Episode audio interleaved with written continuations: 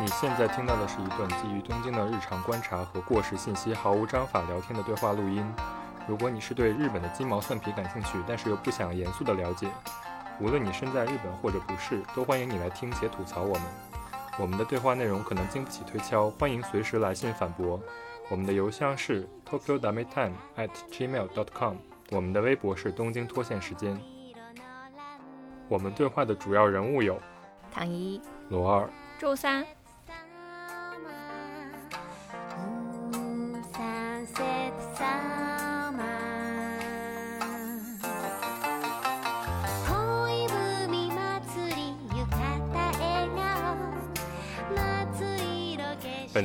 中观察，本周是明着视察。明着视察，我的天！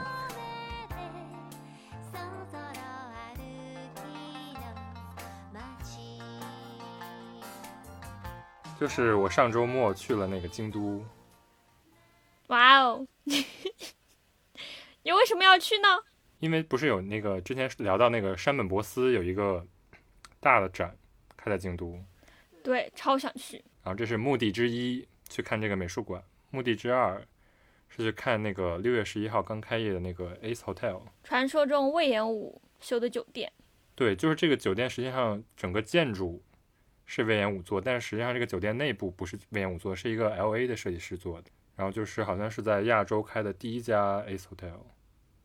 Ace Hotel，你们之前你们之前有听过吗？说实话，我不没有哎。但我是看魏延武，嗯，遍布公众号。就 Ace Hotel 是一个，反正就在酒店业里边算是一个非常新的名字。这是开了第十家吧？之前九家好像有一家在伦敦，然后其他几家都是在美国。实际上是一个在城市里面的酒店，就是说它不光是给酒店的人住，一般的酒店就是一个很封闭的空间结构。就比如说你 check in 之后，这个整个这个酒店都是属于这个住客的。但是呢，Ace Hotel 更多的是把这个酒店的空间放给还给这个城市的人，即便你不住在这个酒店，也可以坐在里面聊天儿。呃，美国的酒店你会发现很多大堂里面会有就是当地的人的表演，它有很多咖啡馆，有很多酒吧，就是你可以去那个空间里面进行社交，变成了这个城市的很重要的一个标志性的社交空间。嗯，然后比如说那个东京那个有一个叫在涩谷的 Trunk Hotel，就是完全的 copy 它的概念。你没有去过那个 Trunk Hotel 吧？我只去过它大堂，没有看过它里面的房间。对对对，就是它的大堂已经是一种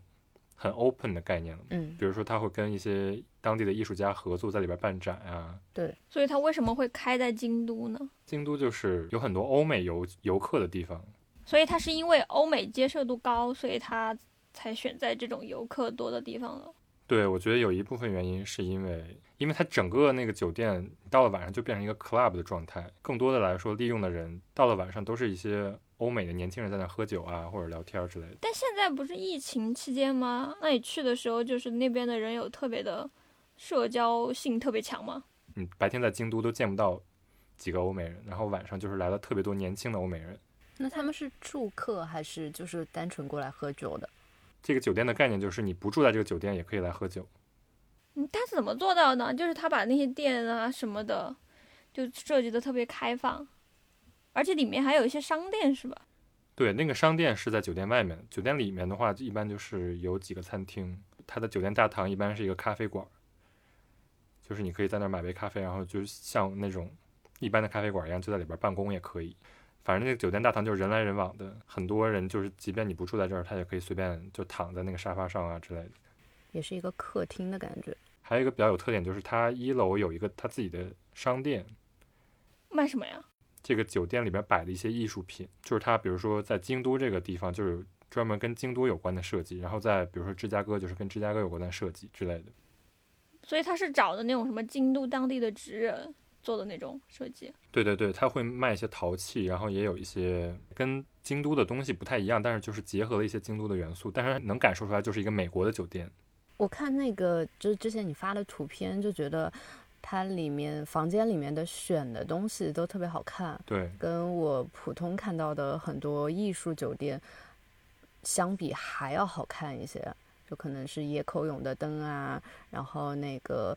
这叫谁？柚木沙弥郎的画啊什么的，嗯感觉就像一个那个无印良品的高端线的店里面的家居就摆了过来。我可能会把这个空间当做一个家装参考，而不是把它当做一个酒店来看。你实际住下去有没有一种家的感觉呢？对，我觉得一般酒店两种思路吧，一种就是让你觉得这个地方特别特别像家，一种反而是让你觉得这个地方有一种玩的感觉，就是来观光的感觉。嗯，我觉得一般日本人做酒店的思路就是说，把这个酒店弄得特别特别舒适，然后这可能对于欧美人来说是一种体验，但是我觉得在京都就是缺乏这么一种酒店，就是非常轻松、欢快的那种感觉。就是京都有三家最著名的那种和式酒店嘛，在那个京都的市中心有三家啊、非常有名的那种和式旅馆，然后就是一个叫炭屋，叫思密呀；表屋叫塔瓦拉呀；东家叫 Hilagi 呀。然后就是这三家一般是怎么说呢？你进去之后，一种程度上是它保留这种传统的旅馆文化保留的非常好，但反而另外一种感觉就是你会在这个酒店比较拘束。因为它太传统了，就是里边感觉都是像古董一样，然后就是空间也没有说那么宽敞，要小心翼翼的欣赏这种寂寥的美感。比如说那个星爷也是这样的感觉，非日常的嘛。我觉得星爷可能是为了最大限度的利用它的空间，它最低端的那个线。嗯，当时在大众开第一家的时候，我正好住在那附近，然后没有别的咖啡厅可以去，我就会去那个旅馆的咖啡厅，就还挺不错的那个地方。然后那边也有很多住客在那儿。对对对，我就是说京都的酒店嘛，大家去住酒店的思路都是说，我来好不容易来了趟京都，我一定要住一下日式的酒店。所以就是这次去了那个 Ace Hotel，我就觉得就是它还是一个非常年轻活泼，但是又没有跟京都有非常大违和感的一个酒店。嗯，我其实想知道价格，诶，因为 Ace Hotel 其实算中端的一个酒店，所以就是它其实没有特别贵，但是也不算很便宜。对对对，然后就是京都其实有很多那种，包括民宿，包括比较便宜的酒店，但是相比面积来说的话，我觉得 Ace Hotel 它的面积还是挺大的。那已经完胜了很多日式酒店了吧？对，其次就是你来这个酒店，你感受的是一种多元的感觉吧。很多人是为了城市里多元的氛围的来住这个 Ace Hotel。京都的艺术酒店这个概念，它好像也不是第一家，之前有一个叫 Enter Room 的感觉也是主打的这种线，它还跟日本的一些艺术家有合作。对对对，京都今年就是因为开太多酒店了，然后现在开始慢慢的倒闭。那我就比较好奇，那个酒店里面不是开了 Kids 那那个牌子吗？就是这个整个酒店是在一个改造的建筑里边儿，这个建筑叫新风馆，就是大概明治时期的一个建筑。这个酒店只是说改造了这个建筑的一部分，然后它就是它一楼除了这个酒店的大堂，还有很多新开的店，比如说 Beams，包括那个 Kitsune，就是那个小狐狸，然后小狐狸还有一个他自己的咖啡馆之类的，就是这个是属于酒店外面的一个地方。啊，这样子啊。对，所以就是这个整个这个建筑的给人感觉就是还挺好的，就是它不光是一个酒店，而且它底下有很多这种商店的感觉。它刚开门，然后我去了之后，就是整个地方就全是年轻人，就是整个京都其实根本没有什么人，因为就是没有什么游客，但是就是那个地方全是人。那还挺好的。那他这个选址是最开始他选之前就有这些店呢，还是这些店是在他选址之后建起来的？因为这个地方太好了，它在两条地铁线交接的那个中转站。不就是二条、三条、四条嘛？它往上走到二条城，下走是到四条乌丸。对，但这个地方现在叫乌丸浴池。那以前我去的时候，我对那边的印象就是挺，反正也没多大活力吧。所以你刚刚说它那个上面有很多年轻人的时候，我还觉得，嗯，京都居然也能开出这种地方。对啊，所以就是我觉得，就是这次去玩最大的感受就是京都因为有了 Ace Hotel 这个东西，就平均年龄吧，可能降了零点五岁。我之前在看那个资料的时候，就说这个 S Hotel 它开在那个伦敦之前，呃，那片区是非常没有什么人去的。然后因为它那个酒店开过去了之后，然后也吸引了一批比较年轻的商店，然后那边变得比较好逛。我曾经就是路过那个地方，我也只是觉得它是一个中转站，因为大家就是在地下中转了嘛。你现在就是爬上来之后，它是一个很有活力的一个街区。从内核开始改变。我们刚才就是说到那个 Ace Hotel，它是一个老建筑改的嘛，实际上。嗯然后包括我刚才说那个京都美术馆，实际上也是一个明治时期的老建筑改的。嗯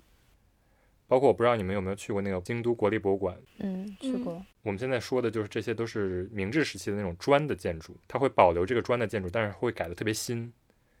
比如说那个京都国立博物馆的新的设计是那个，谷口吉生。对对对，谷口吉生做的，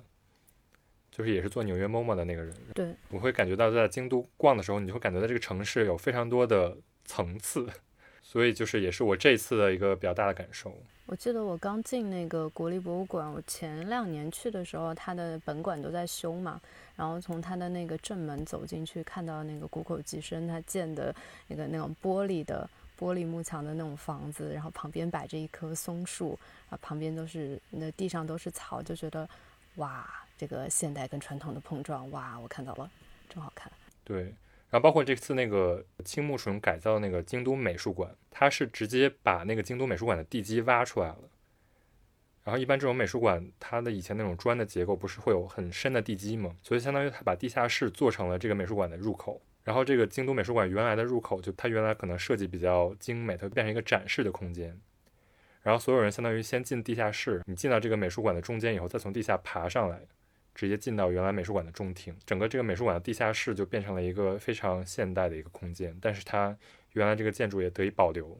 看了图片，但是没看这么深入。对，就是那个，包括这次那个 Pen，还有什么，，Bluetooth。就是封面都是以这个京都美术馆为封面，所以京都其实也就是赶着奥运会开始城市改造呗。有很大一部分原因都是因为这个。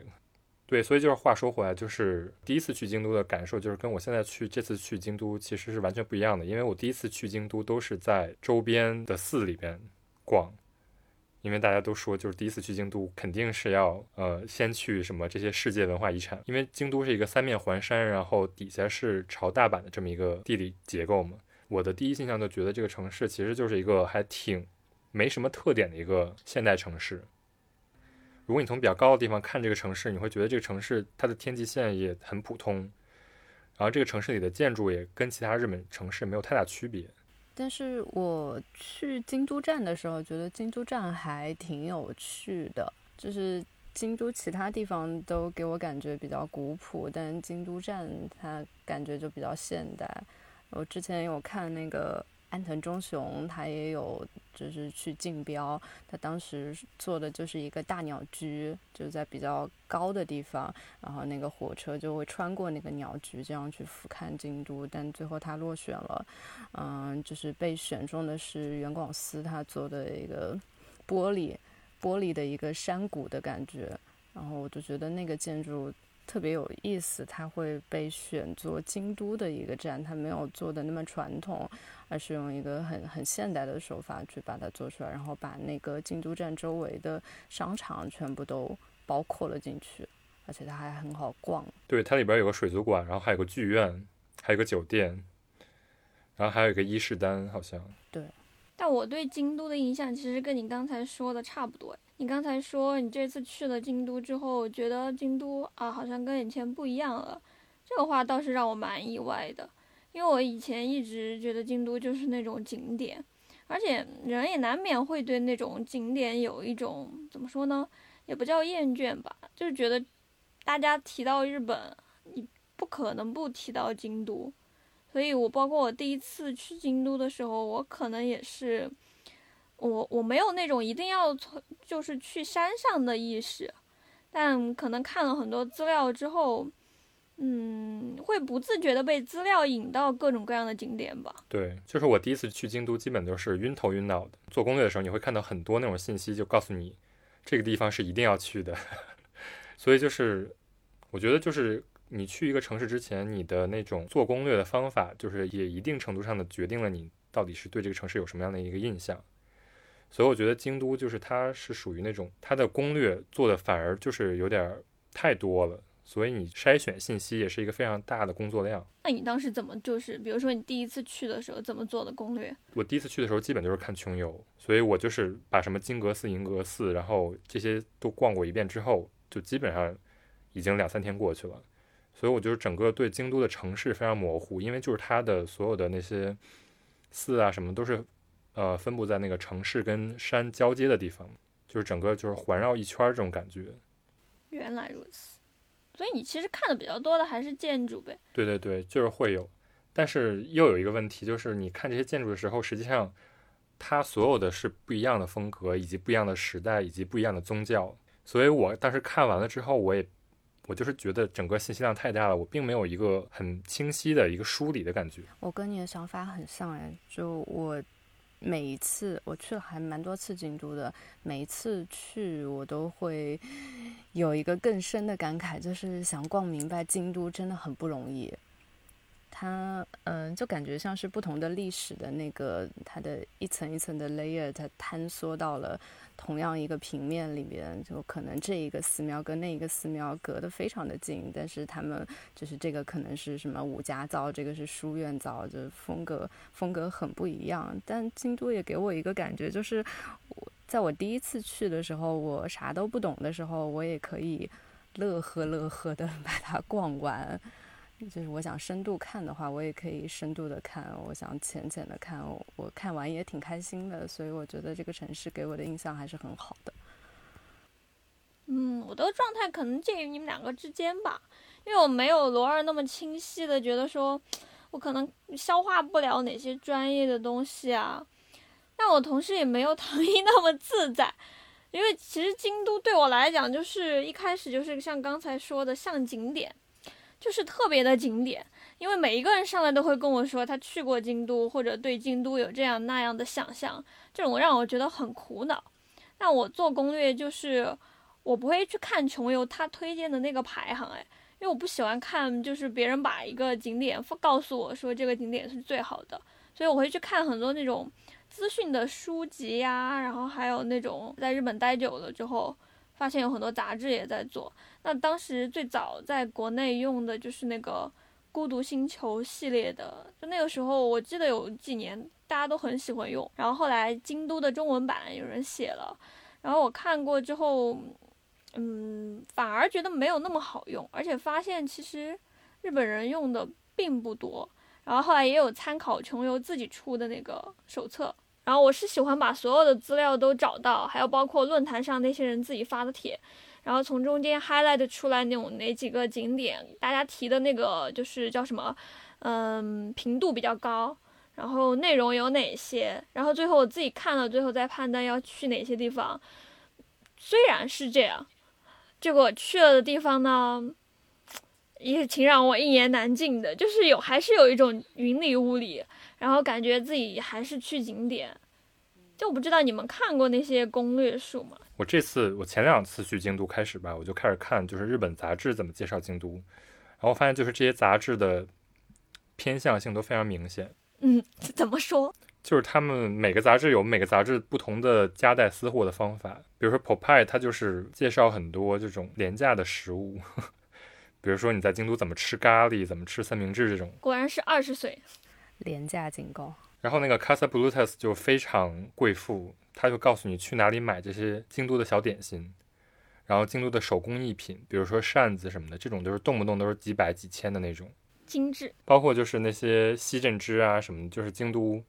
那个一切贵的东西都在 Bluetooth 里边有介绍。Premium 也是那个。Magazine House 的嘛，然后他会采访很多那种比较有名的人，就是他们会说，我一般会去哪个地方吃哪个地方的面包，哪个地方的甜品，这种，就是我觉得 Premium 对我来说就毫无参考价值。头好痛啊！穿着棉麻衣服游京都吗？对对对。那也不用吧，那个上面还有介绍什么结缘的物品啊，就是在每个神社的那种结缘点，就对，就是玄学参考，可能就只有就是说女性读者会比较喜欢吧。我下次去鹤猫神社要求一个，然后还有那个 D N Department 是吧？他们也有那种京都手册。我去看，我觉得 D N Department 不是那种给游客逛的，它的那个企划一般是找在当地跟那个当地的产业有关系的一些店，比如说就是一些和纸的店啊，或者是一些就是做什么椅子的店啊，他可能你去了那个店里面去。去看的话，它并不好逛，但是实际这个店是对，呃，这个地方是有影响的，比较的比较的 deep。然后他在京都还有一个那个专门改造了一个寺，变成 D N Department 的一个旗舰店，是吧？嗯，对，佛光寺改成了旗舰店。你们谁去过吗？我去过，怎么样？他的是，其实 DN Department 每一个城市选的东西都不太一样。我买到过一个京都的小学校里面，他们用废弃的印章，就是买到一些当地的东西。然后我去的时候是比较靠秋天，它的那个树已经落叶子了，我就坐在那里悠闲的喝了杯咖啡，感觉还可以，但也没有。也没有让我觉得就是新奇到哪里，就是还是会给我一个印象，就是因为是京都，所以就要搞一个寺庙。就是京都太多那个寺庙改的商店、寺庙改的美术馆这种比较同质化的东西了。确实，我翻过他们那个就是做的那个，他们也做了好几个日本的杜甫道线吧，就以为能从中间获得什么特别有价值、特别眼前一亮的信息，我发现。就哎还好，就也还是有点像推荐，然后就就你很难说这种信息跟我在别的那些杂志上看到的、别的那种手册上看到的哪个更加高贵一点，就哪个比较必须去。我觉得它有点不是一个旅游的性质的手册吧。嗯，对，感觉像旅游卖货。但你不了解的话，其实你没办法共情，觉得挺难的。对对对。我要安利一下我的那个呃逛京都的方法。我第一次逛京都的时候，其实跟你们挺像的，就是看那个参考，我甚至自己画了个地图，然后逛完了之后就觉得。啊，嗯，第二次，第二次去京都的时候，我就在想，我可能想要一些就是更能共情的东西，所以我就想了想，我看过什么跟京都有关的动画，我就想到了《名侦探柯南》，《名侦探柯南》的迷宫十字路口就是以那个京都这一片为为舞台的。然后还有想到森见登美彦，他的那个作品里面有很多就鸭川啊、下鸭神社、起源记、火松山之类的一些呃一些小场景，我就重新看了动画再去，相当于是圣地巡游的感觉。但是我带着这种圣地巡游的心，真的带嗯带入了当时的那个他小说里面的场景，就会觉得。我我有跟那个里面的故事有一个连接，而且，嗯，它是有一种真真假假结合在一起的感觉，就是现实的场景跟他幻想的，嗯，跟他虚构的那个场景连在了一起，感觉还还挺妙的。你刚刚说到鸭川，鸭川是不是有什么特别的？那个叫鸭什么？鸭去，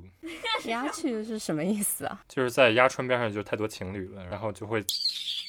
就那天我截图给你们看嘛，就有一个在京都住的博主，他不是随手拍了一张那些放学的高中女生嘛。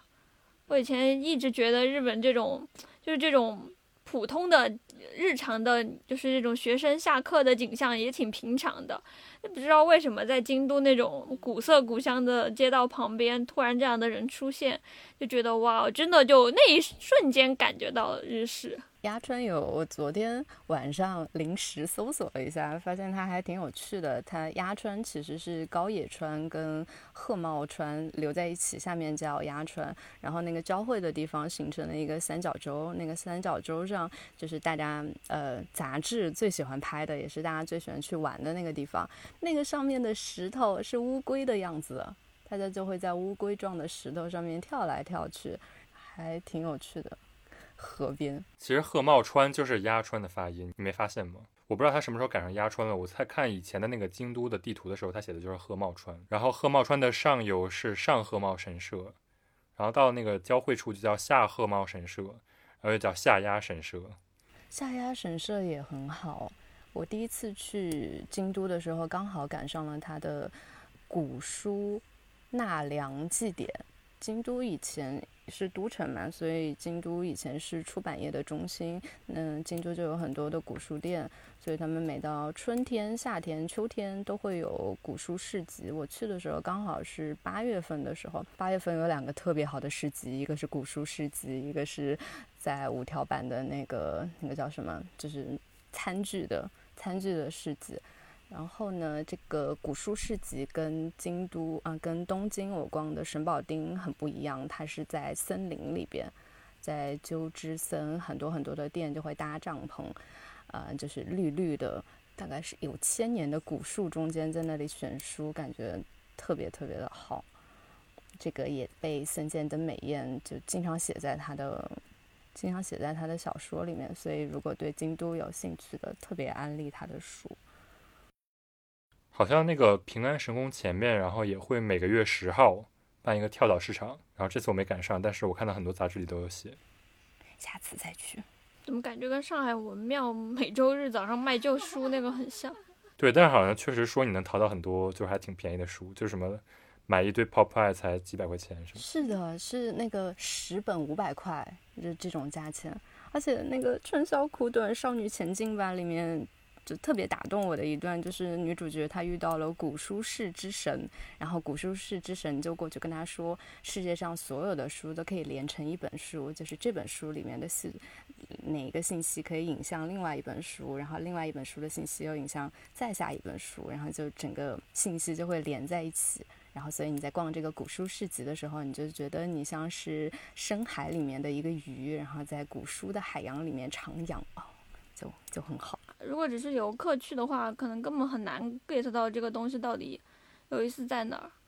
而且可能就是没有对日语特别了解的话，这种书他其实也看不了。那你这个就非常打击大家的积极性。可以去拍拍照，这样子。稍微晚回来一点，就是不懂日语的可以买绘本。对，这次我没有去那么多景点嘛，所以就说回来这个城市的话，你们对这个城市的具体印象是什么样的？因为很多人都说京都是一个以前的中国城市的规划，你们有这种感觉吗？我没有，但是我最大的印象，在我第一次去的时候，四条嘛，不是有特别多的石板路吗？那个是真的让我很厌烦，所以就是那个时候你精疲力竭的到达一个景点的时候，发现它跟你以前熟悉的那些东西长得就是差不多，就是真的让人觉得很挫败。哪里是石板路啊？四条那边不是什么花见小路啊，它就是青石板路呀。那个是已经是城外了，就是，就我想说，京都的城市这个部分是鸭川的西边这一部分，因为以前的京都是以。鸭川为边界规划，就鸭川的西面的，所以我就想问一下你们，就说如果不跨过鸭川，对城市这边有什么样的印象？其实还是后来第二次还是第三次去京都的时候，去之前半年左右还是一年左右忘了，反正我当时看了一本书，然后那本书叫《三十三年梦》，是一个台湾我很喜欢的作家写的。以一个回忆自己曾经去京都的无数次旅程的过程，然后写了这个就是三十三年一样的一个回忆的这种散文。他在京都有需要去探望的人，所以他不是一个纯游客，我不是过去玩的视角，可能更多的时候是会过去住一段时间。然后他们就在城里面会走来走去，所以我当时看他的散文的时候，我就心想。这个上面有那么多可以去通过步行接触到的景点，然后每一条路啊，或者每一条街啊，它其实都会有自己的一个特别之处。所以后来隔了半年多再去京都的时候，那个时候跟我一起去的朋友，他是一个对京都没有那么多向往的人，所以我们俩每天做的事情就是早上就是起来会跟普通的京都人一样去找个地方吃饭。然后中午就在京都，就是那个主要的城市干道上转来转去，然后没有说一定要去逛的景点。就在那个时候，夏天的时候，然后晚上会有那种寺庙的祭典，然后就有时间就转过去看一下，然后都是步行，然后这样子就跟我感觉到这个城市的好处，就是那种在东京你体验不到的那种一种踏实跟悠闲，就是通过这种方式才感觉到。你知道吗？就是其实京都的那种城市的尺度。就是它最早开始规划时候的尺度，因为以前人都是没有什么自行车，也没有车嘛，所以就是大家都是靠步行。所以我觉得京都就是这么适宜散步，一定程度上也是因为它这个尺度其实就是它以前规划时候的尺度。了。啊它最开始规划实际上就是参考了中国的城市嘛。平安京。对，平安京的规划是参考了唐朝的长安和洛阳。所以确实是参考了。它现在留下来的东西没有那么多。以前的东西了，但是它的整整个的格局是一个是很多个城市的街区嘛，然后这个街区大概是五六百米乘以五六百米的一个正方形。对，主要的道路是在这些街区之外，然后这些街区之内是有很多小小路，所以就是其实你大概走的路其实就是以前的人他散步的一种感觉，只是说那些楼变了，但是这个城市的尺度还是不变的。然后包括它，呃，有左经和右经这个概念。实际上，左京实际上是地图上右边的，然后右京是地图上左边这部分。就是你朝南看的话，你的左手边都是左京。然后左京在京都的时候是叫洛阳，右京叫长安。就整个这个平安京这个城市的范围，到现在已经就是几乎感受不到，就它城墙在哪儿，或者说宫殿在哪儿。但是就是它当时规定的这些路网，然后就是一到九这几条路。到现在在京都这还是有的，就是可以找得到的。然后竖着的话，它会有一个特别强的中轴线。呃，右京发展特别特别差，所以就是现在这条中轴线已经完全变成了城市比较边缘的地方。所以就是现在这个整整个城市是以左京为原型发展起来的，只发展了一半儿。所以就是现在很多人就管京都叫洛阳，然后就是京都外面就叫洛外，京都的中间就叫洛中。那京都博物馆的馆藏就是洛中洛外图嘛，所以呃，其实这个这个图也很有意思，有一点像我们的那个《清明上河图》，但是呃，他画的他的画法是不太一样，他会贴着金箔。而且他会用那个金箔画成云，会遮住一些他觉得不是那么重要的东西，整整个画面隐隐绰绰。但是你仔细看，你可以看到，嗯，就是那个时候最最主要的一些建筑和他们每一个月会举办的那些祭典，春夏秋冬可以在整个画面上看到。是什么时期的？洛中洛外是德川幕府的那个时候。但我觉得你刚刚说那个方方正正的概念，它不跟北京也差不多吗？对，就是当时京都建的时候，它就是完全当时的城市，就是隋唐那个时候的城市。但当时，比如说在长安或者是洛阳的时候，他画这个方格以后，它这个方格是有围墙的。但是京都你现在看它是一个没有围墙，都是它每个楼都是朝外面开放的，就变成一个店面的感觉，所以叫厅屋嘛。就是你沿着一条路走，它两边都是很多店面的感觉，但是。就是中国的那种规划方式，是把所有人围在这个方块里，然后就是路都是朝里开的，所以就是这是一个本质上不一样。当然，就是中国古代城市都是有围墙的嘛，但是当时平安京其实上没有围墙的，因为就是在这么一个岛国，实际上也不需要围墙，也不需要就是防止入侵，然后也没有那么多就是游牧民族啊什么的这种。对啊，因为日本单一民族嘛。我是看了那个呃，就是京都大学一个人文研究所教授，他自己也是京都国立博物馆的馆长，一个叫林星辰三郎，他写的《京都》，他就讲了一个点，说京都的那个厅的概念有一点不一样，它是道路算是一个区块，它不是道路的里边，而是道路本身算一个区块，所以。当那个四条划分了中京跟下京的时候，京都人民非常难过，觉得伤害了他们的感情。他们其实是街坊邻里是互通的，但是突然就被划分成了两个区。好像只有京都是这样，就是他们说的一个一个厅，就是只包含这条街和两边的店。但是在比如说东京之类的，它就是四条路围起来的中间的部分叫叫厅，所以也是一个反正京都比较独特的概念吧。所以就是京都，你在路上走的时候，就会发现，就是这条路实际上跟两边的店面关系非常紧紧密，因为他们是作为一个厅来管理的。对对对对，而且路其实蛮窄的，很好逛。我看你之前你说那个厅屋，不是有人说厅屋其实被拆过，因为经济发展的原因还是什么的原因，不是被拆过一大阵子吗？那现在游客来了之后，又大家又开始热爱这种古代建筑。然后就这些东西就还是保留了，然后京都的这个城里面其实也没有太乱糟糟，虽然里面融入了很多这种现代的大家自己建的那些房子呀。对，就是它整个城市的街道的界面是非常整齐的，因为它每家店的宽度和那个高度都是被规定好的。然后你这里边的风格是属于所有的这个人来决定，比如说你可以建一个完全现代的，但是它。在整个街道上看起来，它的比例是一样的，所以就是它给人感觉很整齐。京都这样子说的话，它其实没有几条路啊，它有很多那个每一条之间有一些小路，花见小路呀、食品小路，哎呦，那些我真的要说一下吗？那天在那个听众群里面，不是也提到说，京都的那个地铁没有那么发达，大家坐巴士其实也很难坐明白。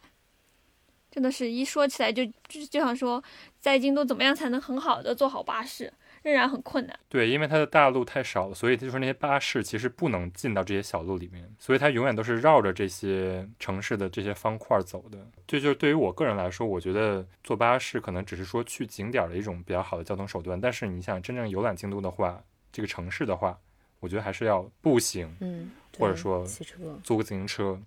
因为就是京都，它现在城市的这个繁华地带有很多自行车店，几乎就是你看年轻人基本人手一辆自行车，就是在城市里穿行，就是非常方便。而且我觉得，就是如果你是一个游览城市的思路的话，你其实不是说点到点的一个观览的体验，而是说你从这个点出发到另外一个点去的过程中，你会发现很多有意思的东西。怎么说呢？这也是我这之后就是真正决定了游览京都这个城市的时候，会有一个自己的心得，就是说不要坐公交，或者说不要坐地铁。嗯，因为这些的体验就是你会错过很多东西。但是我觉得就这样子对老年人特别不友好。我当时第一次去吧，当时去有一次跟我家里人去的，然后当时发现意识到京都很多地方都要靠走的时候，其实我觉得哇，真的是把他们给累死了，觉得好愧疚啊！一群一群年纪那么大的人，然后明天每天也走不了多少路，一直跟我在路上转来转去。那当时就是去了四条那边，叫奇缘奇缘，奇缘，我一直以为叫纸缘。我一直以为叫地缘。啊，那个字句我觉得挺好笑，因为我以前看《金刚经》嘛，然后《金刚经》开头就有一句话，《金刚经》是佛教的经典嘛，佛在守卫国，大其树己孤独园，就是总之它是在这样的一个地方，然后这个地方呢是呃释迦摩尼诞生的地方，然后在现在这个地方在印度。印度的这个地方的地名呢叫奇缘精舍，奇缘那个地方不是有一个神社叫八坂神社嘛？八坂神社它供的其实是当年守护这个奇缘精舍的一个神，没想到它跟印度的这个佛教有千丝万缕的关系。然后其实大家看到之后，第一反应都是应该汉字当中有这个词，其实不是，它这个词是来源于佛教经典里面的地名。我后来看资料说，就是奇缘这个地方当初不是为了就是专门。开这么一个园子，而是很多人去八坂神社，好像是去上，就是去供奉之类的吧，然后给他们修了一个休息的地方，就是渐渐渐渐成了这个叫什么娱乐场所，艺伎嘛都在那儿。对，因为其实鸭川就是一个界限嘛，就是出了鸭川，其实就是出城的感觉。包括它是在整个京都比较下游的地方，就是当时其实是比较平民居住的地方，上游反而是贵族居住的地方，就是现在御苑附近。但是那个时候就是贵族的住所早就给烧没了，但是就是这种平民的文化反而就保留下来。多次遭遇火灾的京都，我朋友当时玩游戏嘛，然后不是阴阳师，他们抽卡就经常去那个秦明神社，好像在上京区那边。就京都应该是很多这种游戏的原型吧。对，那个塞尔达就是也是，也不是说塞尔达这个游戏整个参考京都地形，但是你在京都游览体验很，就是你如果你玩过那个荒野之息，你会发现就是它在很多的尺度上是跟京都是非常相似的。因为开发塞尔达这个人，他们当时在发布会的时候就说，他们就是把京都的这种尺度感一比一的复制到塞尔达里边，在塞尔达玩的时候，很多时候都是在爬山的感觉，就非常像。在京都四周的这种小山，然后他们彼此能看见那些互相之间的关系，这种尺度的关系也变成了就是塞尔达里面的一个非常重要的一个因素。然后包括就是整个城市里边便利店的分布啊，包括这种景点的分布，因为京都就真的是有很多这种打卡的感觉嘛，就是这种打卡的感觉之所以有，之所以你能体验到，是因为。它在就是整个游览的时候是一个非常方便你通过步行去到达的一个距离，所以就是反而应用在游戏里是一个非常好的游戏体验。任天堂的总部也在京都嘛，所以就是大家自然而然的就是把京都作为一个参考的对象。就是你一说起来就感觉这种创意型行业，就是创造这种幻想中的景象，公司意外的大家都在京都，是不是因为大家在京都能获得非常多的灵感？我是这么觉得，而且我觉得京都是一个非常宜居的城市，就是那个。它其实不光是一个就是那种景点型的城市，因为有的那种景点型的城市，就是其实反而没有很多你生活中需要的东西。但京都意外的就是在满足人的生活需求这方面做的也很好，就是它晚上也是有夜生活呀，包括它有很多很好的餐馆，然后就是它城市这一面建设的也很好，包括那个 Monaco 不是之前一直排那种 Top Ten 的那种宜居城市，然后东京和京都就一直都是在比较前的位置。我之前看那个森见登美彦的访谈，就有人问他为什么所有故事要发生在京都，然后他就回答说，因为是京都，所以有可能发生这种怪事情。然后我在看金阿尼的动画的时候，也会有这种感觉，就是挺挺怪的，但是又很轻快，就很有想象力，会从一个地方，一个奇怪的地方切到另外一个奇怪的地方。但我其实听了这个东西，我又在想，可能还是因为像我们以前在。在其他期里面说过的那样，京都跟东京其实没有在经济上差的特别远。就我还想说，就是京都也好，还有就是日本的其他城市，以前曾经让我一度有一种感觉，就是大家都跟东京长得差不多。对。结果去了几次京都之后，嗯，意外发现这个地方其实是一个还蛮值得回头的地方。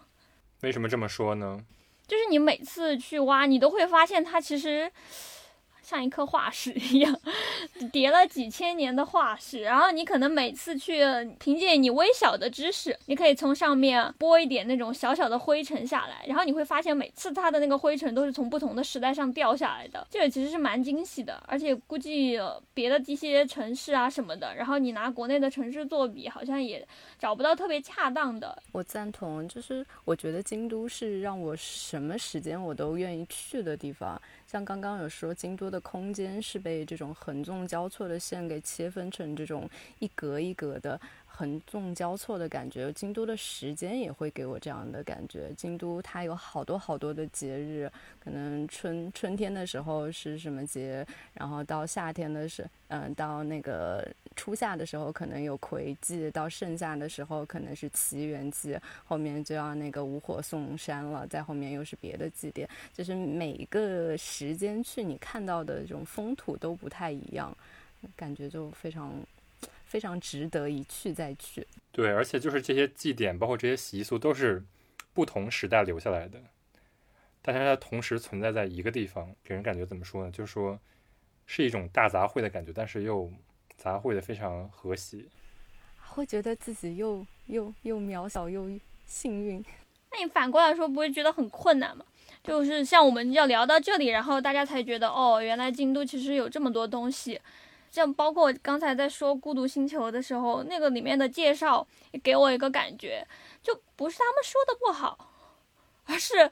东西太多了，所以其实那些他可以把名词告诉你，比如一个景点，他告诉你说什么西本院寺很有名，东本院寺很有名，我你看了之后，它就只是一个名词，然后我其实不了解它背后，我不能就是纵向或者横向去把握它的时候。好困难啊！就是最后就变成打卡。对，所以我觉得就是你游览的时候必须要做研究，必须要边学边游。我每次去，我每次去京都都要带本书。比如说，很多人玩就是一头雾水的打卡，比如穿个和服拍拍照。当然，就是这是一种游览的体验。但是我觉得第二次、第三次之后去的话，我的经验来说，就是如果你不做。研究或者说不看看它的背后到底是什么意思的话，其实你真的很难懂。比如说，就拿枯山水来说，就是大家都去了京都都会去看枯山水，因为我这次也去了那个重森三陵的那个庭园美术馆嘛，提前预约的一个美术馆，实际上就是它的自宅，然后它自宅里边有一个非常精彩的枯山水，然后这跟你看龙安寺的枯山水是完全不一样的。包括嗯，大家也会说桂离宫里面的庭园是很有名儿，但是就是这些庭园。它虽然都叫日式庭园，但是有一些是一四几几年，有一些是一六几几年，有一些一九几几年，是不同坐标上的同一个概念。这个时候，如果你学习了，或者说你提前知道这个东西，你就会知道它为什么要做成这样，或者说到底什么东西你才是最能感到亲近的。比如说，我看就是重森三菱的它的庭园美术馆，我会觉得非常的设计非常的巧妙，包括有很多现代的感觉，有很多现代艺术的美感，但是。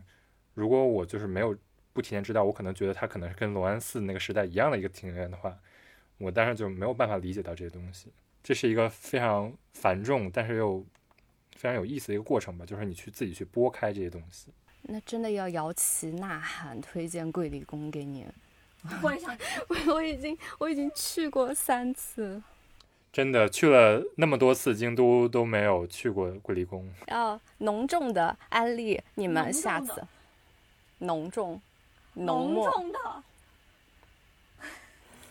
Happy slappy。隆重的安利你们，下次一定一定一定要去桂离宫。桂离宫虽然它需要提前三个月写明信片预约，但一般来说是你早上九点十点的时候去拿整理券，就可以当天的下午一点钟入场。桂离宫里边最有名的就是那个松晴亭里面有 S Hotel 那个感觉的蓝白格纹的一个装饰的花纹，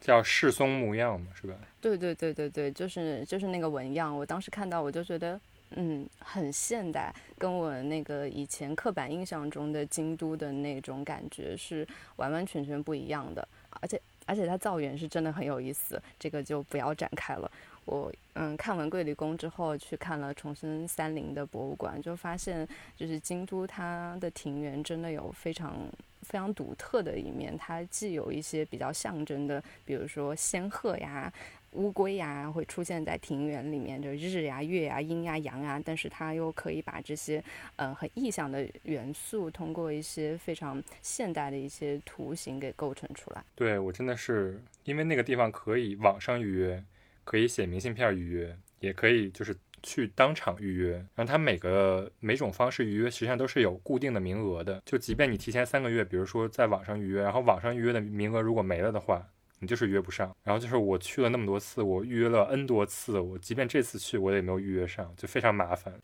他这是要把你的期待值推到顶点。太惨了，但是我我知道我知道那个地方是，当时不光是格鲁皮乌斯吧，还有那个布鲁诺陶特对也是一个现代主义大师。就是反正现在基本上课本教建筑都会说桂离宫。然后我去欧洲的时候，他们都不知道就是京都有什么寺，但是他们都知道卡兹拉利 Q。卡兹拉利 Q 不是日本的建筑的建筑设计的起，就是起源一样的。就是总而言之还是要去一下的。总而言之，就是安利安利安利，一定要去。我原来听你们这么说，我就觉得我以前就是对这种传统文化的印象，或者就有一种刻板印象，就是传统文化嘛，有些时候可能在衣服上面，那你可能穿一个这种传统服饰往那儿一站，然后你拍张照，那你其实也是传统文化。所以一开始对京都的这种刻板印象里面，就有大家穿着和服，然后在那里打一把那个那种伞。国内的乌镇就旅游景点发达以后，大家其实造的那种石板路，刚才说的，还有那种建筑，大家都长得有点像嘛。然后你看到那个照片的时候，未免会对京都有点误解。我觉得它就这样子了，就是我对我来说，照片是引不起我的这种共情的。但你其实看京都，它可能因为很多原因，把它这个传统文化真的是从很多个角落，就是很好的把它摆在了一起。嗯，所以其实它这个城市不是那种扁平的传统文化，在它这里的这种文化真的是立体的，就是你可以在这里找到每一个地方可以对应的痕迹。哇，那我就还想讲一个桂理工的事，我觉得那个地方真是太适合你了。因为它它造园已经就是精细到他们是按那个月亮的升起的那个路线造园了。它里面有一个有一个房子，有一个赏月台，你在赏月台那里坐着就可以看到完美的月亮从天空的这一边到那一边的时候，而且它的那个赏月台上面有一些金箔，月亮在不同的时间过来的时候，你的那个地面上的跪着的地方就会默默的闪闪发亮，他们就会一边赏月一边喝茶。就这种很很文学气的东西，就会被他们归为这个空间的一个部分。就是它好像造园之初就是为了赏月而造的，对对对对对，因为他们当时就是取中国的那个汉字月和贵，是的，是的，古今都是一个月亮，哇哟，被感动。嗯，山本博斯，嗯不然山本博斯，山本博斯那次那个展，那个展还挺一般的。这样子的？我还想，哇哦哇哦，哇都挖不出来啊！他不是做了个透明茶室嘛，就只能远远的看着。就是这次我去那个地方，我觉得最大的就是它跟那个整个新的美术馆结合的非常好。开那个展的美术馆叫 Q C 拉比居斯康。它为什么叫 Q C 拉呢？因为那个赞助商的名字叫 Q C 拉，京瓷吗？京瓷那个公司 冠名了这个京都美术馆，实际上它就叫京都美术馆。然后这个京都美术馆呃，被一个很有名儿的日本鼻祖的建筑师给改造了，叫青木纯这个建筑师。整个这个场馆非常新，非常现代，但是它也有它古老的那一面，所以就是跟山本博斯这个展可能展品做的非常契合。因为山本博斯他其实做包括他那个江之浦测后所，或者是他的一些作品，其实都是非常精致玲珑的感觉，跟这回这个京都美术馆就非常契合。包括他在这个展上也展示了很多他收藏的京都的那些工艺品。就是我觉得他想表达的是一个概念，就是物和它的境界是可以统一的。就是我刚听你说玻璃，然后我就想到了一组拉郎，就是这些善用玻璃的日本艺术家山本博司、谷口吉生、苍鱼史郎、吉冈德人，可以做个玻璃特辑。然后拉踩上海玻璃美术馆，是 吉冈德人也做过这种玻璃茶室吗？嗯，对啊，我以前有一段时间一直分不清楚谁做的茶室？这四个人。所以估计之后在他观展之前去再去看一下，欣赏一下。那京都还有什么别的美术馆有推荐的吗？它有一个那个漫画博物馆，也是一个明治时期的建筑改的，意外的还不错。Pop Eye 里边有推荐这个漫画博物馆，Pop Eye 经常推荐这种就是奇了八怪的东西，因为 因为它就是它不是以一个常规的角度，城市男孩嘛，对对对对对他们的企划是不是一千元以内能去到的小众博物馆？对对对，一千元能在京都吃掉什么这种感觉？我觉得租个自行车还挺省钱的。你如果买一个什么巴士通票，一天也就五百日元，涨价了六百了。六百日元。然后，但是你租租一个自行车，可能一天要一千五左右。然后，包括如果你想租电动的，就可能两千左右一天。但实际上，就是你能得到的内容远比你坐巴士得到的多。所以，我觉得租个自行车，你一天都不用花什么钱了。多花多花几百日元，你可以不用在那个十字路口找巴士找来找去啊，太可怕了。京都很多庙，它其实不需要花钱的，很很多神社，但这些地方就不是景点儿。但是如果你骑车很经常会，你从一个点骑到另另一个点的时候，中间路过很多什么小书店，或者说路过很多小的神社，就是这些地方本来都不是说大家会推荐你去的地方，但是正因为你有骑车这个体验，你会路过很多这样特别接地气的地方。可能庙里边就停着自家的车什么的，然后这个时候你就是你路过看一眼，我觉得是非常有趣的体验。我突然想起，不是有个书店叫惠文寺？对对对，惠文社一城四店，然后也是也是一个，你要是去的话，坐公交的话非常困难的一件事，对对对，因为它有一个支线的电车小电车，然后因为它整个那个片区都叫左京区嘛，有一个左京区游览地图。然后有什么惠惠文社一城四店啊，包括有一个另外一个书店叫后后后扎，嗯，就是也是京都一个很有名的。然后这些地方都在那个左京区分布的特别开，就是你走路可能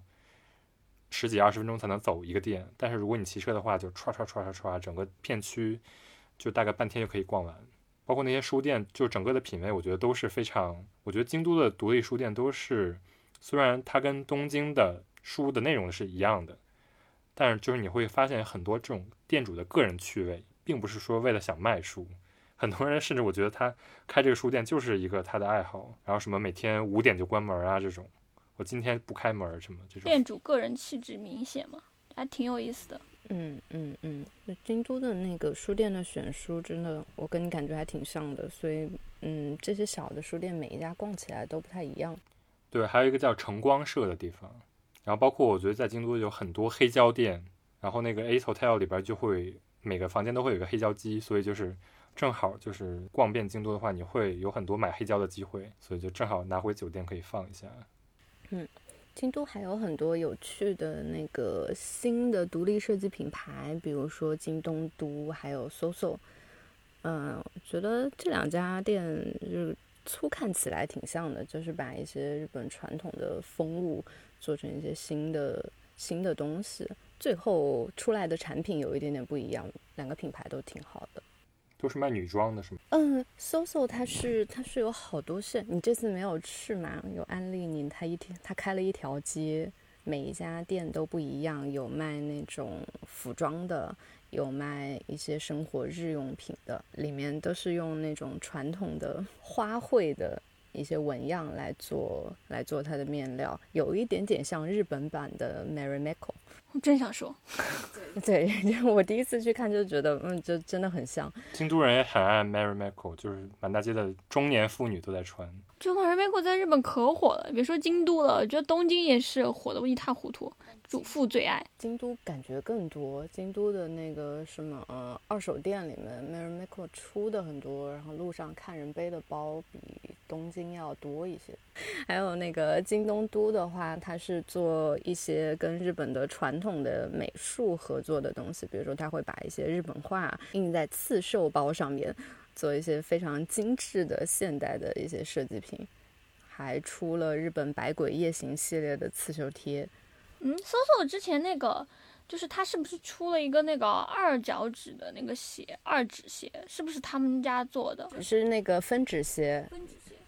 忍者穿的那种。我记得有段时间那个在国内就还挺火的，一看好像是就是搜搜做的，很多人会特意的在京都去买。是的，而且它就是那个就是脚踝的地方往下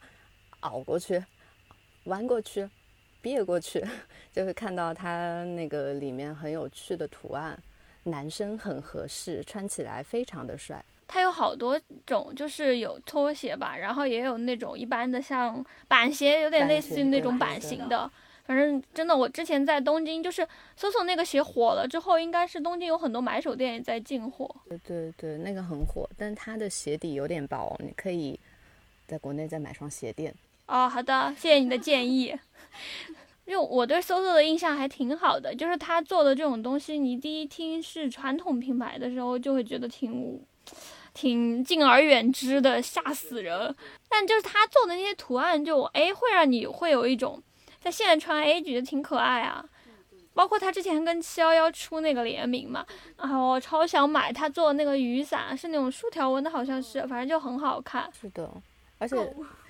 家里那个暖帘也是 SOSO 的。日本的和服，他们很在意，呃，很在意穿在身上的花色。他们甚至比较考究的人，每周穿在身上的和服都要不太一样，因为每周开的花都不太一样。SOSO 就继承了这一点，它有很多花，不同的花的样子的布。然后我们家门口的那个暖帘就是 SOSO 的，它只要一千多，比什么 S Hotel 卖的那种要一万多的那种布。真是便宜多了，而且也很好看。你就自己销售自己家暖暖帘吗？脱线时间变成购物时间了。我这次去主要逛了那个器，他们叫陶器啊，包括金属器什么。如果你在 Google 上搜器，然后就会出来很多这种卖这种工艺品的店，就是经常能遇到这种店。然后进去以后就有很多那种陶器啊，包括你可以买个碗呀，或者说挺好玩的器。日语叫五兹蛙，对对对，五兹蛙。罗二已经走入了这种收藏器物的年纪。没有没有，就真的是我之前去的时候，我我完全不 care 这种东西，因为就是我觉得，就京都也，京都和东京可能卖东西都差不多嘛。但是后来确实发现，京都它非常的怎么说呢？我进了一个店叫草星，店主就是坐在那里吹着凉风，然后也不想跟你搭话的那种感觉。或者他会看着你。就他想打的广告都随便的放在桌上，然后卖的那些碗呀是就是随意的摞在一起，呃，但是你随便拿起一个问他的时候，他就说这个是哪个地方的职人烧的，然后他只烧了几件这种。哇哦，你买了吗？买了，但是就是真的就是我只是买了一个喝水的杯子，但是就是他当时就是说，这个人在烧这个杯子的时候，他觉得这个颜色可能不太适合配茶，因为这个杯子的颜色发青，所以他可能。喝茶的时候就可能发黑，所以就是他说了很多这种职人的这种在试点看来的东西，就觉得还挺有意思。考究，所以你买的是瓷器还是陶器？陶器。哇，想买，之前把我们家里那个陶壶给打碎了。我是那个来日本之后我才搞清楚陶器跟瓷器的区别。陶是陶土做的，瓷是瓷石做的。陶就是那种比较粗粗的，但是看起来很温暖。它有。很很不错的点就是它可以保温，但是同时因为它吸水，它也容易发霉。瓷器就是比较比较硬的、比较薄的，比较适合去上釉的。像日本这边，他们做陶器会很在意那个触觉之美，嗯，会在意就是你拿到这个陶器之后，那个手的那个质感，还有它的颜色的那个色感，就像你刚刚说的，这个它不适合喝茶呀什么的，就是哦，考究真的一大堆。对，所以他做这个釉的时候，他做的很多都是不均匀的嘛。嗯嗯嗯，然后就是很多，比如说你接触瓷器接触惯了，你会觉得怎么手感这么粗糙？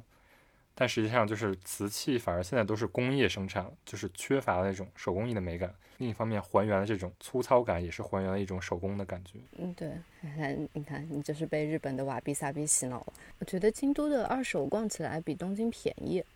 总体来说。对，京都可能人均收入比较低，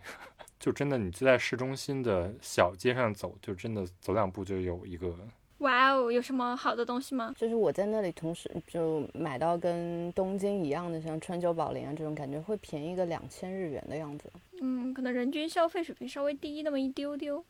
对，而且我觉得他那边的二手店，就是有还是说店主有自己非常猎奇的品味吧。比如说我去了一家就是卖那种花衬衫的，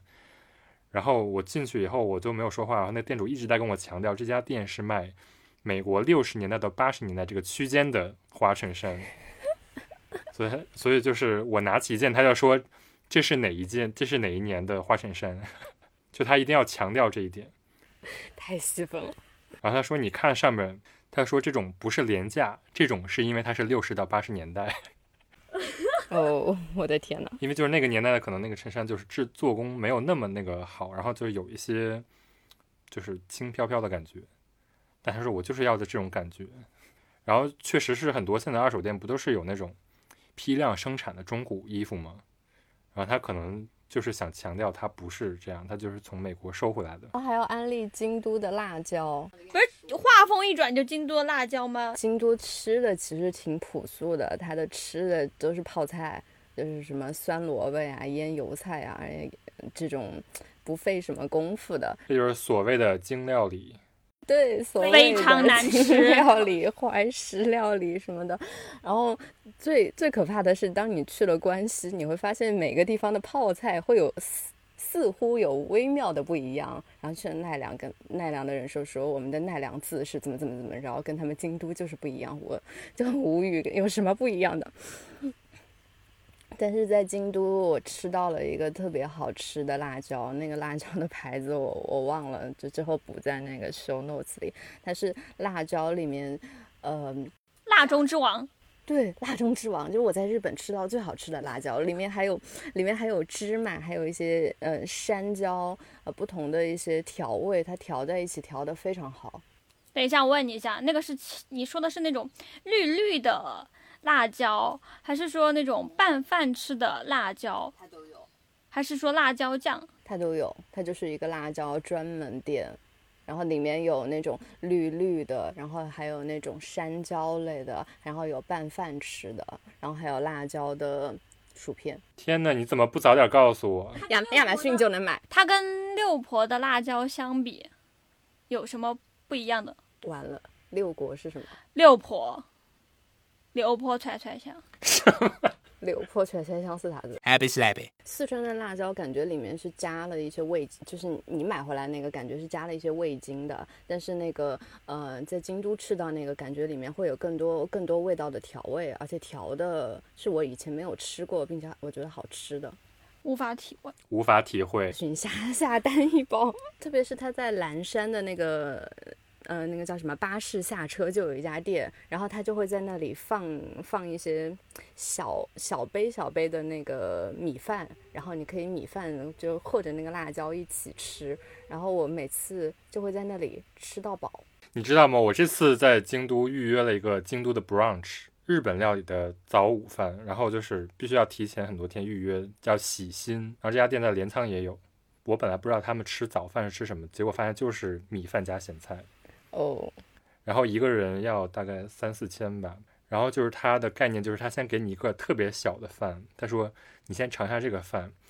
然后就是我之后每次会给你添饭，但是这个饭每次添的时候，这个米饭的熟的程度是不一样的，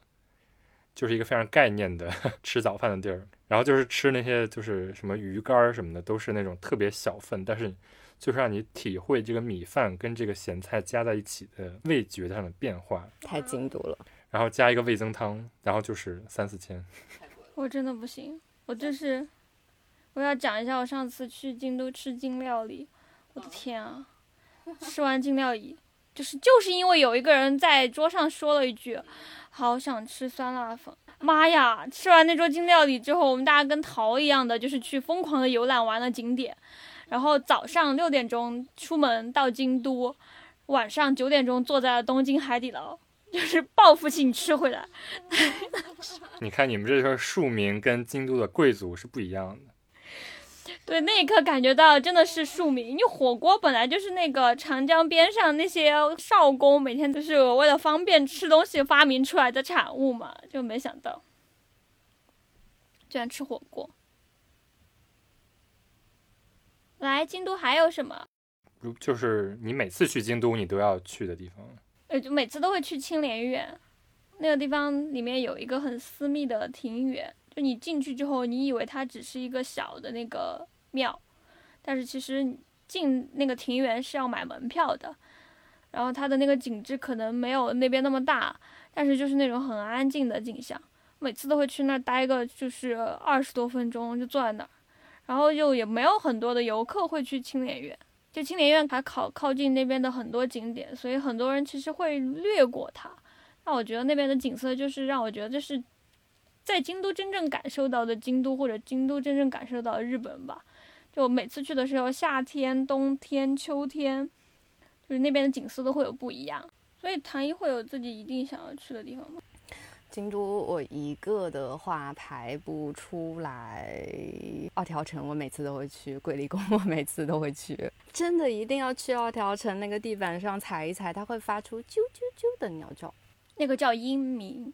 会发出啾啾啾的音鸣。哇！而且我是去了二条城，那个时候就会发现它那个，我上次好像也讲了，就是那个屏障那个隐隐绰绰的光，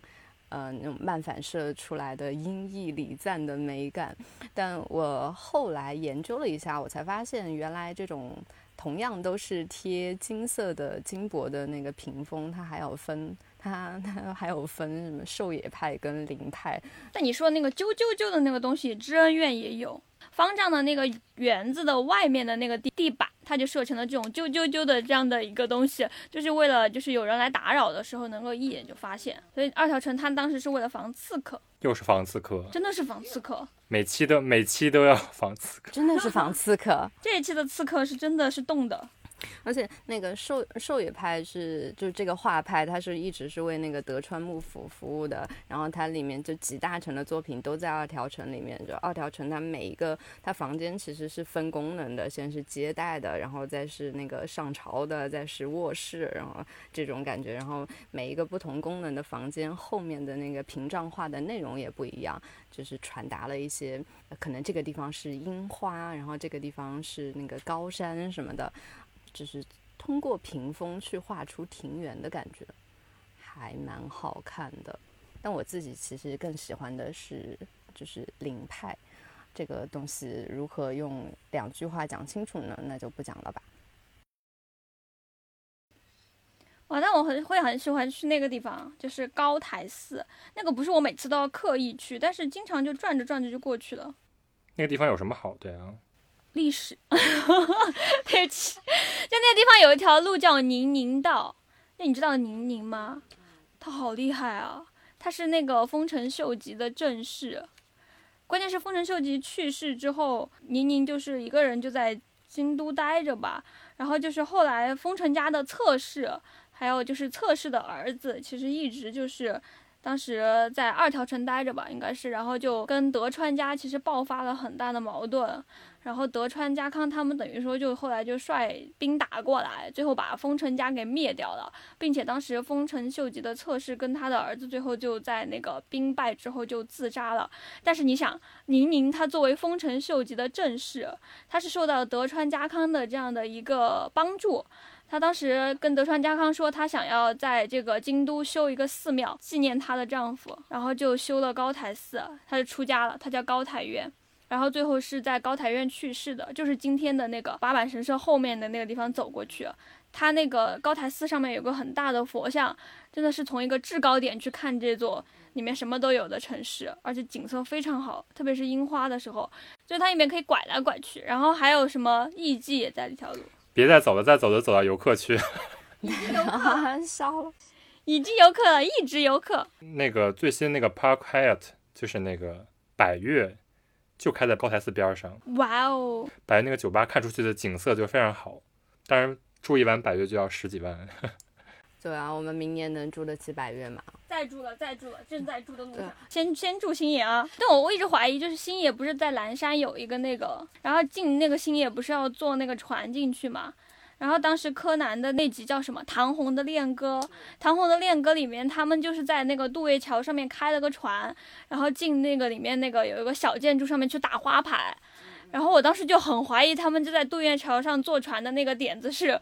就是踩你的京都那个星野里面的酒店，就是坐船进去的那条路。嗯，你刚刚想 讲那个唐红的恋歌，然后我一下就想到当时跟你一起去看的那个时候日语还不好，我就根本就听不懂京都话到底在讲什么，但就觉得京都话好好听哦。哇，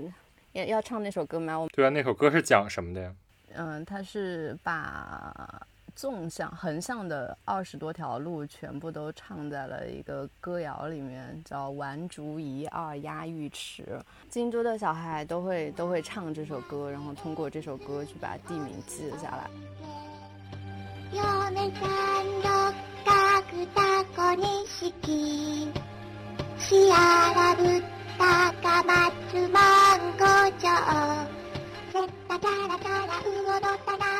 嫁さん六角タコ錦シアラブタカマツマンゴチョウセッタチャラチャラウオドタナ六条一丁通り過ぎ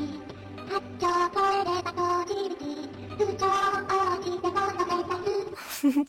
好的，今天今说了这个时候，突然就理解，当时跟出身京都的老师聊天，老师说。呵呵，四条以外都是乡下，对京都人来说。但是当时就是 老师，他是一个特别不喜欢这种京都的黏腻的人际关系，因为他说人际关系太近了。所以其实我一度不能理解，因为我觉得京都这种地方，如果是以现在的眼光来看的话，它有那么近吗？难道就走在路上，别人会跟你勾肩搭背吗？结果现在来看的话，确实你往把时代再往前推一点的话，京都可能这种邻里之间，还有大家对这种城区的认知，跟东京完全就是两个样子。就东京大家还是一个对这种都市很陌生，或者就是努力融入都市的状态，但京都可能就是这种邻里啊、家庭啊，就你在那边出生的话，你会对这种感觉非常的深厚。对，虽然京都这么多年，就是自古以来有这么长时间的变迁。但是就是它靠近河，然后靠近下游的地方，是最市井的那个地方，所以那个市那个地方本来不是规划的中心，但是它现在慢慢慢慢变成了最后京都的发展中心，也就是一定程度上象征着市井的这一面被保留了下来。反而它比如说有那么多权力的变迁啊什么的，那些贵族的房子啊都没有保留下来，但是。就是奇缘，包括四条这一边，都是一直以来都是大家的欢乐街、红灯区的感觉。现在也是。对啊，反而就成了京都的一个象征。对，那你如果是你的话，你会选哪里？就是我每次去，一般都会在京都的咖啡馆里坐一坐。有一个叫 Inoda Coffee 的，它不叫 Coffee，它叫 Coffee，就是一个关西腔的一个昭和时代创建的咖啡馆。然后你在里边可以吃那种就是上个世纪的京都早餐。就是什么 g u k a t s 的桑都一起，你去了里边就感觉就是还是一种怎么说人情味儿特别重的一个地方，就是它所有服务员都是那种昭和时期的打扮。它的本店，它那个空间也非常的，就是怎么说，有点像广州喝早茶的地方，就是还是一个非常 classic，就是非常经典的一个设计，但是又非常的保留那个时代的特征。但是又是一个环境非常宜人的一个地方。然后还有一个要推荐，就是叫北山，一个抹茶巧克力。然后就每次去京都，包括我同事去京都，就一定会去那儿买，就是入口即化的一个巧克力。入口即化，想吃了。对对，它它长得不是巧克力的样子，就是抹茶不是也会有点心吗？但是它不是抹茶点心的那种粉状的感觉的。但是你吃到嘴里就不知道为什么会有巧克力的味道，就特别神奇。就这吃的可以推荐一下小山园。那个抹茶真的很贵，大概两百五十克要卖两万块的样子，是我日本朋友推荐的，他觉得最好喝的抹茶。然后他在他家里，他就会拿那种很粗的乐烧的乐烧的那个茶碗，然后在那里做做抹茶给我喝，然后告诉我最好最正宗的抹茶其实是海苔味的。然后我就喝了一碗海苔味的抹茶，心里充满了不知道从哪里来的幸福感。这样子想起来的话，京都人就是在这里面那么高傲，还是有道理的。人家好多东西啊，随随便便就可以站在鄙视链的上端。对，而且他就是把每个时代比较好的东西都留下来了，而不是说其中一个时代。就是感觉中国的城市，它更多就是保留了一个时代的特征，给我的感觉。比如说北京，它最后只保留了清朝的。但它就之前的那些特征就可能已经被抹没了，但是京都可能就是，即便它近代的东西，它也是跟其他古代东西是平行放在这个城市里的，就觉得是有一个真的是有一个多层次的城市体验吧。嗯嗯，而且如果你说到国内，就是讲就是中国美学的源头，就是这种这种词，你其实选不出一个地方。但是如果就是有人要问我，就日本美学的源头要去哪里，我可能就是会。指他们，让他们去京都这一带去看，而且它不仅是源头，它也是影响了现代的很多东西。就无论是说桂离宫，它影响了建筑，还是还是林派这个东西，就它的它的这种传统的日本画，其实是跟现在的那个日本的平面设计基本上是可以无缝衔接过来的，就是有很多这种很很妙的传承在里边。然后就包括建筑也是，因为我们当时在国内学建筑时候，我们的建筑历史老师就会说。当然，就是日本建筑的源头，肯定还是从中国传过去的。但怎么说呢？就是日本建筑它保留建筑是一种特有的手法，形成了现在的建筑的叫怎么说？就所有时代平行的一种特征。但中国就会说一定要保留那个时代的特征，所以就是在京都会有很多变了味儿的东西。在国内可能会有一种俯视的视角，就是说哦，你们都是我的传承的那种感觉。但实际上你来看，其实并不是这个样子的。它的源头。当然是它意义的一方面，但更重要的是它现在在怎么使用它，或者是在怎么维护它。我觉得是一个怎么说，是一个比较值得学习的一个地方吧。所以就是我第一次来也是觉得，因为老师之之前讲的看原汁原味的，你还是要看中国的什么什么什么。觉得就是这种思维方式也是一个非常危险的思维方式。大家会非常在意这个历史的源头，但实际上历史的源头也只是说其中一个它的意义的一个因素。对，另外就是感觉去京都可能还是接触美，就是这个东西可能还是比较中心的内容。像我们之前说，可能奈户内海那一节，你可能一上来不是美，而是更多那个地方，我觉得更多是自然，就是自然怎么跟你的体验结合。但是京都更多的是，不论它的庭园或者说它的所有东西都是人为的，但是就是它是有一个追求美的一个原动力吧。当然说是。因为这个原动力去保护也好，因为这个原动力去继承也好，就是更多来说，就是你能感受到大家都是有这么一个意识，就是去维护美的东西。说起来又想去了。对，之后我们就去看山本博斯了，然后顺便住一下星野。对，顺便去看一下桂离宫。夏天的京都真的肯定很值得去，可以八月去。八月七夕的时候，它有很多的祭典。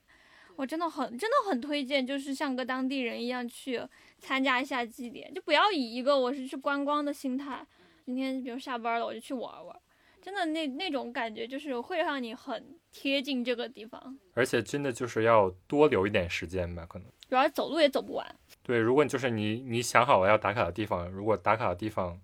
你的时间安排都非常紧绷的话，你就真的没有办法放松下来。嗯，就就比如说，我就看到我当时在那个龙安寺，不是那个枯山水嘛，然后就看到好多人花了五百日元买了个票，看了两分钟，嗯，走了。对，就然后马上就去了旁边的金阁寺，就是今天去了好多地方。金阁寺不也就是遥远的金阁寺？对啊，就是感觉它的很多这种建筑都是，它有一方面是它很有名。但是你不明白它的价值，就是一些寺是这样的，比如说金阁寺，它就是因为它是金色，所以它有价值。它有可能在庭院上的价值就其实远不如其他的寺。就比如说银阁寺，又叫慈照寺，它实际上它的那些庭院的布置和游览的方式，实际上是比金阁寺强很多的。但是金阁寺因为是金色，所以就大家更愿意去。英格斯它那个土堆，对不起，我叫它土堆，就是它堆成那个山的感觉啊，那个真的比金格斯漂亮很多。而且我最喜欢的京都的庭园，书上都不会写的一个很少的地方。按算法不会推荐给你，所以你就你不要说，不要告诉大家了。呃修 notes 修 notes 所以我们按算法不会出现的东西，把它写在 show notes 里。当然，就是我们也不是说 diss 那些，毕竟还是一个通道了，其实你没有什么渠道真的能够帮助你很好的深入到这个地方。对，而且国内的那种纸质媒体其实很少有介绍。我现在我最近在做调查的时候，我真的很少搜到就国内纸质媒体怎么教你怎么去了解京都。日本媒体上很多都是有那种半透明的地图，就是可以就是古的地图叠在新的地图上，你可以看到这个街区发生了什么变化。就这是一个很好的一个切入点。好的，你可以画一个，来也让我们请出唐一为我们画出一个。就是限量，可以可以去做 Liso 印刷，限量多少啊？一、百份。你想到很多，请你先为我制作一下贴纸。哦，我们还会卖贴纸了。好的，好的，就这样吧。还没有做出来的，就开始上架。还没有做出来上架，还没上架就已经卖了。